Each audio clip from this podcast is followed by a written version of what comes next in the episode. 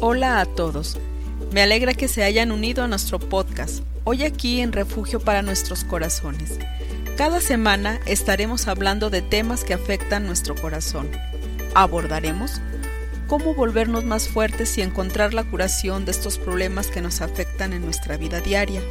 Nuestras anfitrionas, Cindy y Carolina, no son perfectas, pero su deseo es compartir contigo lo que el Señor les ha enseñado en su viaje por esta vida desean ser una bendición para ti en tus altibajos de la vida.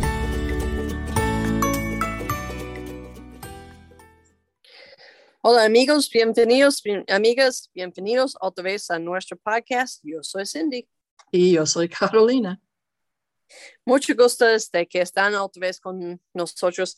Sabemos que la materia que nosotros estamos viendo quizás a veces está un poquito pesado, pero queremos que ustedes empiecen a reconocer algunas cosas en tu vida para que se puedan ayudar a sí mismo.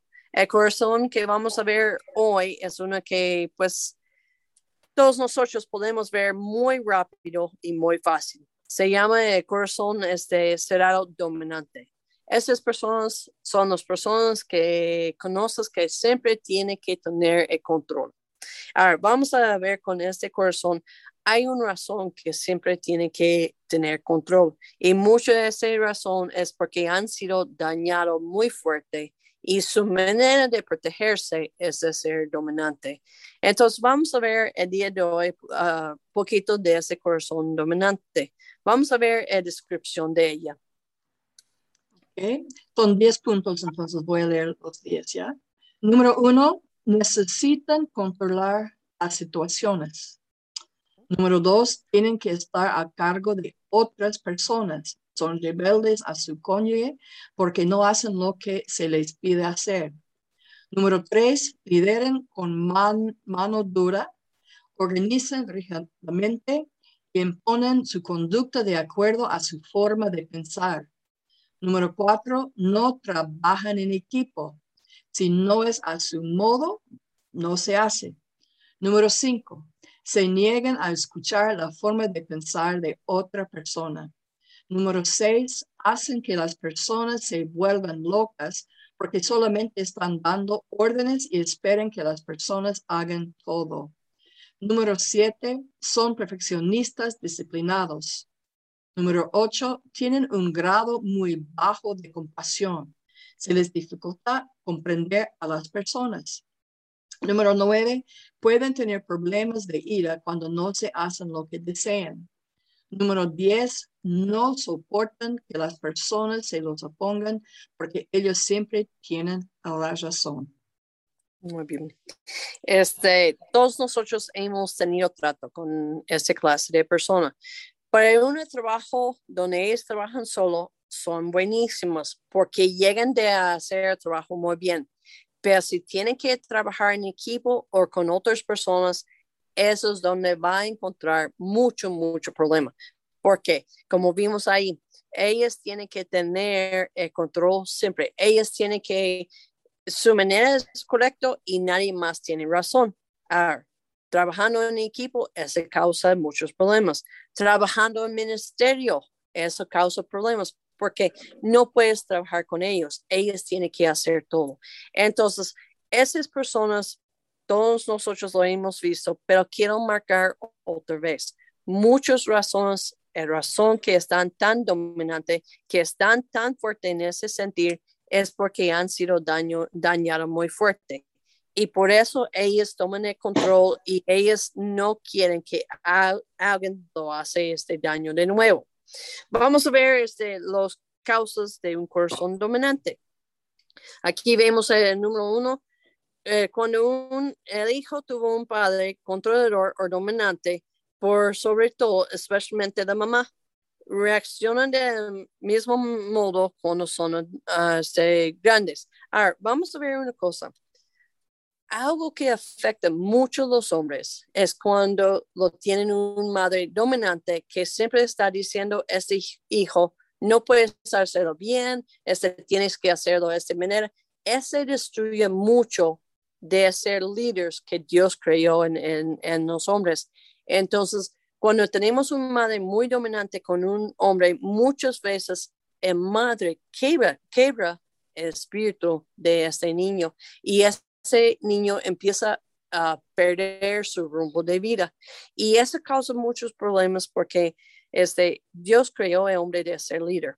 Entonces, cuando dos hombres reciben este, su carácter más fuerte por causa de la mamá, es decir, el que ayuda al hombre de ser seguro es la mamá.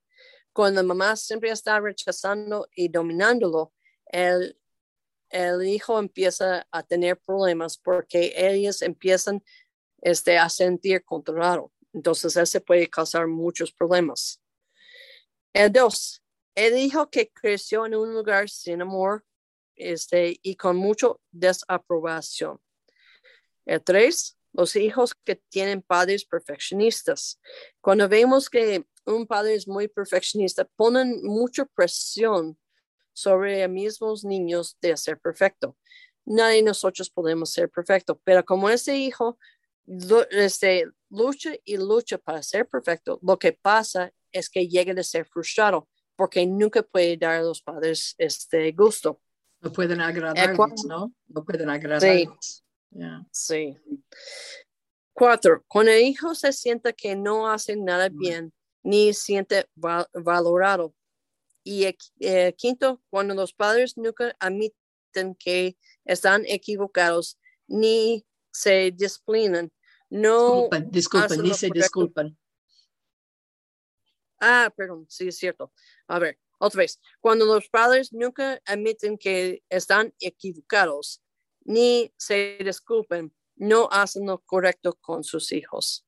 Entonces, aquí tenemos padres que lo que ellos mandan siempre va. Vemos este en unas culturas muy fuertes. Este, no voy a nombrar las culturas, pero algunas culturas hacen que el hijo tiene que hacer lo que ellos dicen sin preguntar nada, sin tener su misma opinión y eso causa mucho daño a este, los niños. Entonces tenemos que ver, este, y también vamos a una cosa, muchas veces ese corazón dominante se une con un corazón hostil. Entonces tienes un niño que siente frustrado. Ahora, ¿qué va a hacer ese niño? Ese niño va a rebelar y este, contra los padres o va a llegar que no tiene ningún propósito en vida. Mm. Entonces, por eso está muy importante que cuidamos poquito. De ser líder y ser dominante son dos diferentes cosas. ¿Entendemos la diferencia? Bueno, yo pienso, uno que es dominante es hacerlo en mi manera y listo y listo. Pero un líder va a estar dispuesto a escuchar la opinión de los demás, las ideas de los demás, saber cómo guiarlos para que lleguen al, al, al final con algo bueno. Y voy a una cosa, este, vivimos en una este, cultura de machismo. una persona macho mm, con el problema de machismo, ¿qué pasa? Son muchas veces personas que no están seguros, porque un líder que está seguro no tiene que dominar, puede guiar sin dominar, porque dominancia es es mi manera y nada, como acabas de decir. Este, entonces, un líder puede guiar sin tener que dominar. Y hay una diferencia muy grande. Porque cuando estamos dominantes, ¿qué pasa? Destruimos a otra persona porque estamos diciendo, tu opinión no me importa. Mi opinión es que lo vale y ya. Mm. Y eso es la... y yo he trabajado con personas así antes, ¿no? Y, no es agradable, no es agradable. Y en el final, yo he visto en otras personas que dejan de, tratar de, hacer algo, porque ya, ¿para qué? Sí. Entonces, dominando ya en el final, uno piensa que va a lograr mucho, pero en el final ya pierde las personas. Y, no quieren no quieren trabajar no quieren no quieren ayudar porque ¿para qué? Para que si ya no aprecien lo que yo digo o lo que hago. Sí. Entonces tienes razón, renuncian. Ahora, ¿qué pasa cuando este entra de ser líder de la iglesia? Eh, uno empieza a ver también que nunca puede dar gusto a Dios. Entonces ellos empiezan a tratar, tratar, tratar, dar Dios gusto y dice, pues en fin de cuentas nunca voy a dar Dios gusto. Entonces, ¿por qué lo doy? ¿Por qué he hecho ganas de hacerlo? Entonces, ellos muchas veces por eso en el cristianismo muchas veces renuncian porque su imagen de Dios es una Dios que exige perfección. Ninguno de nosotros somos perfectos. Y nunca vamos a ser. no. Este, nosotros estuvimos hablando de eso antes de eso, ¿verdad? Debemos que, nunca vamos a ser perfectos, debemos que estar creciendo. Es muy diferente. Sí, es, eso a mí me gustó cuando usted dijo eso, ¿no? Debemos estar creciendo. Y, y, y, no importa la edad, porque yo con 66 años, yo sigo creciendo, sigo aprendiendo, ¿no? Y doy gracias a Dios que Él tiene la paciencia de dejarme ya crecer y aprender.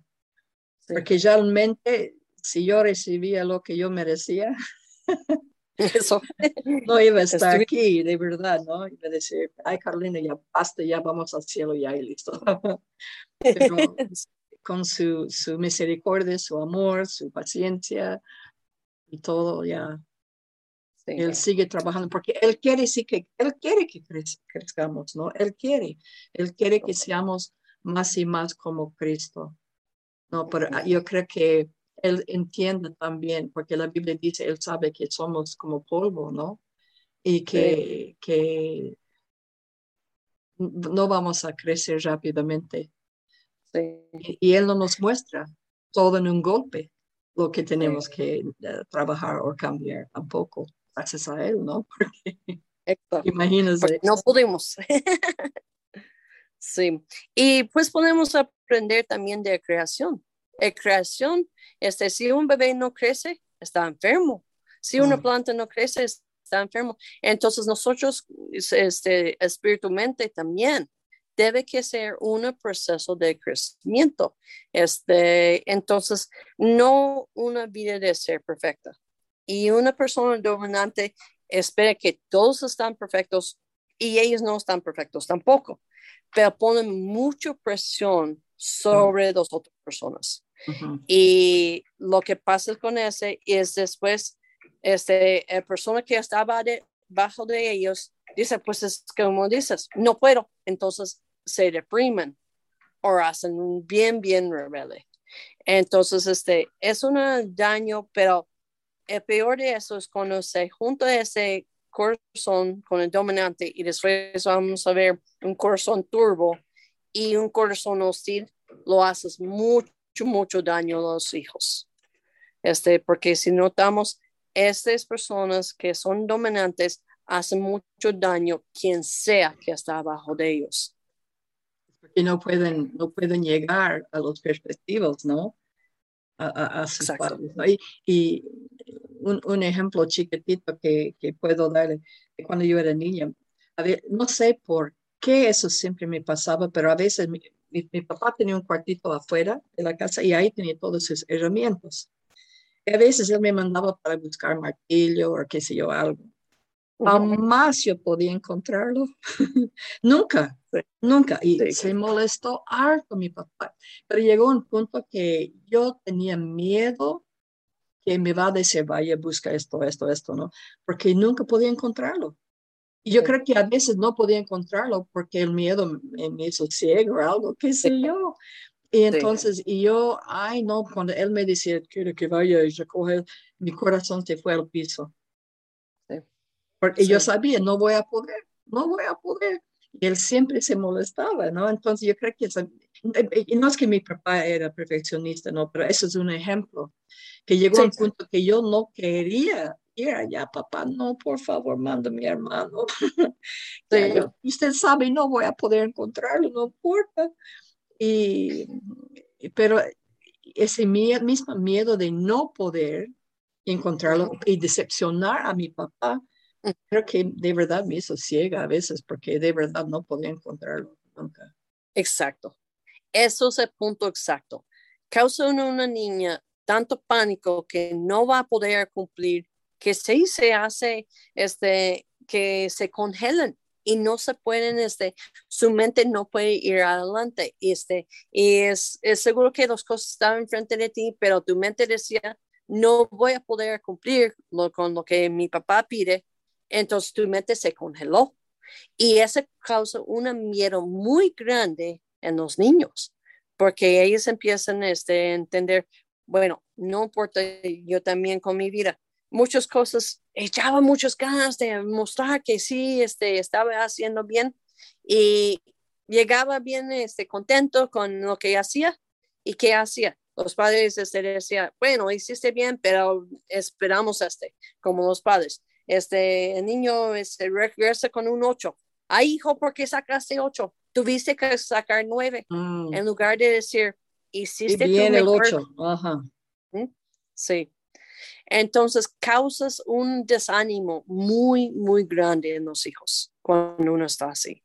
O pues también en las personas que está trabajando para ti, causas un desánimo, dice, pues, pues eh, si no puedo hacerlo bien, pues no voy a hacer nada. Y así, así hacen. Este, vamos a ver una consecuencia. Este, ¿Puedes leer la primera frase de las consecuencias? Claro. Dice así, son incapaces de relajarse ya que siempre querrán controlarte y dominarte todo el tiempo. No pueden disfrutar las relaciones ni las personas pueden disfrutar una relación con ellos. No pueden relajarse lo suficiente para amar y disfrutar. Esa relación que todos queremos, ¿verdad? Creo que no. es una persona que siempre está de nervios, siempre, siempre. Y también no hace las personas que están alrededor de ellos de estar de nervios. ¿Por qué? Porque sabes que nunca vas a dar el gusto, entonces, entonces uno se pone tenso también. Ahora, imagínate que uno ve a Dios así. Ya, este, ¿por qué voy a, voy a hacer, o tengo que leer mi vida, tengo que orar? Y digo, no, este, a decir que no tenemos que hacer. Pero muchas veces es tanto de presión que tiene que, que no saquen nada de lo que leen. No disfruta, no disfruta Sí. Y es algo que con las chicas, es que yo sé que debo que leer mi Biblia. Y digo, bueno, vamos a hacer una cosa. Mañana vas a leer un versículo. Ay, un versículo es muy poquito. Pues a cero a uno es mucho. Entonces empezamos con uno. Y no es tanto el deber, buscas a disfrutar de este momento. El segundo, ¿qué viene siendo el segundo? ¿Quieres que lo leo? Ok. Existe un gran problema cuando hay dos personas dominantes en una relación porque ambos desean ganar. Se desarrolla una relación donde se devuelve mal por mal y las palabras son hirientes. Habrá una continua batalla en el que cada uno tratará de dominar al otro. Aquí tenemos una relación de mal por mal que lo Imagínate dos dominantes casados. No, es pleito constante. Este, y o en un trabajo o en este, otro lugar, si tienes dos personas dominantes, vas a tener conflicto constante. Entonces, este, eso es el corazón dominante. Otra vez repetimos, muchas veces cuando vemos una persona dominante, este, es porque han tenido mucho dolor y es su defensa para que nadie lo hace daño de nuevo. Entonces, este, este, como hemos hablado, ¿qué es la manera? La manera de cambiar esas cosas, primero es reconocer. Y segundo es, Señor, ¿por qué tengo que ser yo así de dominante? ¿Qué miedo tengo yo que tengo que tener control todo el tiempo? este, porque si son miedos, este, una persona dominante es una persona, uno dice, ay, no tienen miedo, tienen demasiado miedo. Y no quieren, miedo. No quieren perder control. Exacto. Ah. Porque siente que si pierden control, este, algún, un daño va a suceder. Este, voy a usar ese ejemplo. Cuando vemos una chica que ha sido abusada de mujer, muchas de veces de mujer llega a ser dominante. ¿Para qué? Para que nadie lo hace daño de nuevo. Entonces es su manera de defenderse, pero tristemente no se defiende nomás de la persona que lo abusó, se defiende de todos y como vimos, no siente el amor. ¿Por qué? Porque se aleja toda la gente de Tu ellos. corazón está cerrado Exacto, porque nadie me va a lastimar otra vez. exacto. No lo, no lo pueden dar amor, no pueden recibir amor. Recibirlo. Si no pueden recibirlo, es difícil darlo. Y si no puede recibirlo de los demás, ¿cómo va a recibirlo de Dios? Exacto. Y entonces, este, si ha tenido una, una persona de ministerio muy dominante en su vida y su padre fue dominante, va a decir, ¿sabes qué? Con Dios, Dios nunca puede darle gusto, entonces, ¿por qué he hecho ganas? Siempre puede ser un fracaso. Entonces, la solución de este viene siendo, ¿por qué estás dominante? Y a dar este dolor al Señor. Y decir, Señor, eso me dolió. Señor, quiero darte este dolor y quiero ser la hija que tú me creaste de ser, no la hija que tiene o hijo que tiene que tener control. Sí, porque yo creo que la persona que es dominante así, au- aunque todo está saliendo como ellos piensan, no creo que deben ser felices, ¿no? Eh, porque, porque, porque su corazón está cerrado y no puede, como se dice, recibir, ¿no? El afecto y el cariño de los demás, ¿no? Entonces, eso, es el- eso es el problema. Sí, porque igual que son dominantes con otros, que las otras personas tienen que hacer todo perfecto, así están con ellos mismos. Entonces nunca pueden relajar porque siempre están rechazando lo, ellos mismos porque no fueron perfectas. Es como, como hemos dicho antes sobre la pared de Jericó. Recuerda, ellos no tenían esa pared ahí, estaban bien protegidos, pero el problema es no podían salir tampoco. Exacto. Sí. You know, es, es, es la misma idea, ¿no? Eh, entonces, eh, puede ponerse pared, puede ser dominante, pero al final uno solo está destruyendo uno mismo y, y- y las Sí. personas en su alrededor. Sí. Y las personas más que uno quiere, ¿no? También como sus hijos, o que debe querer, ¿no? Sí. Sí, y causan este dolor muy fuerte a ellos que no lo hacen de dañar otros de propósito, pero con el candado en su corazón ese, eh, y el muro ahí, no pueden este, dar este amor.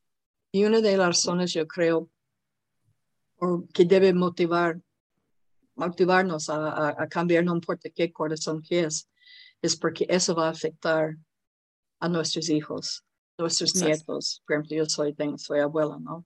Entonces, y para que ellos no viven lo mismo o luchen con las mismas cosas.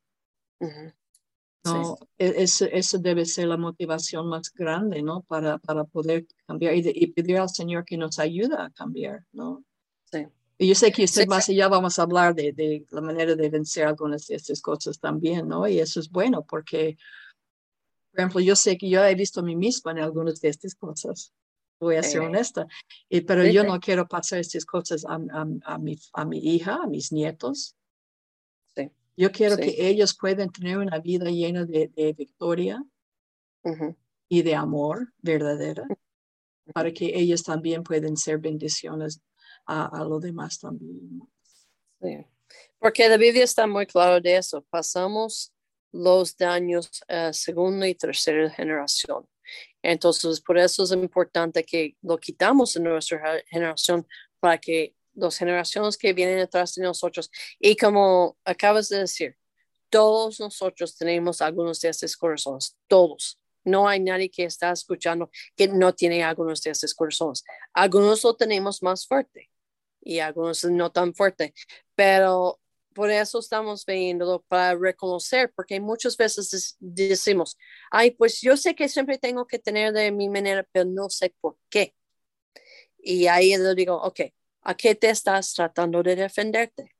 ¿A qué, este, a qué tienes miedo? Porque mm, todos esos corazones están dominados por miedos.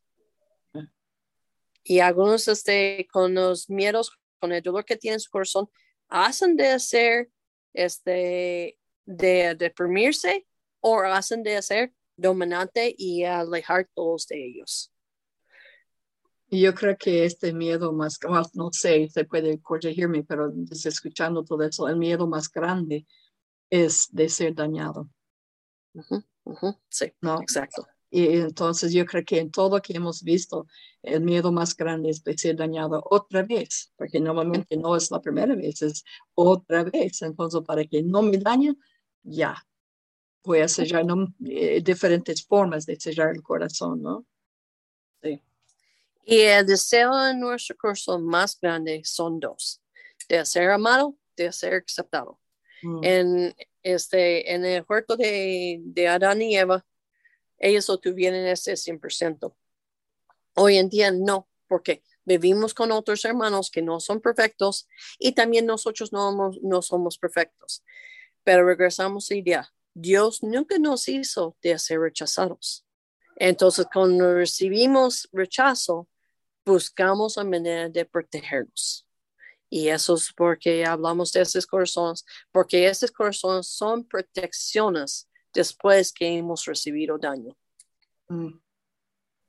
Pero en el final a veces no es protección bueno, ¿no? Porque provoca más problemas que, que ayuda.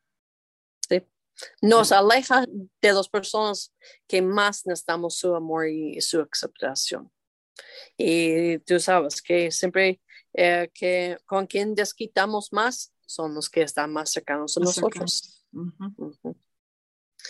Muy bien, amigos, este, amigas, este, eso es el corazón dominante. Y pues pides a Dios el día de hoy, Señor, yo tengo que ser dominante y por qué. Señor, sabes, este, ayúdame de hoy en día de poder a quitar este candado de mi corazón, a tirar de basura el daño que me han hecho, porque que yo puedo tener un corazón abierto para amar. Amén. Amén. Entonces, nos vemos hace la siguiente semana. Y que Dios les bendiga a todos.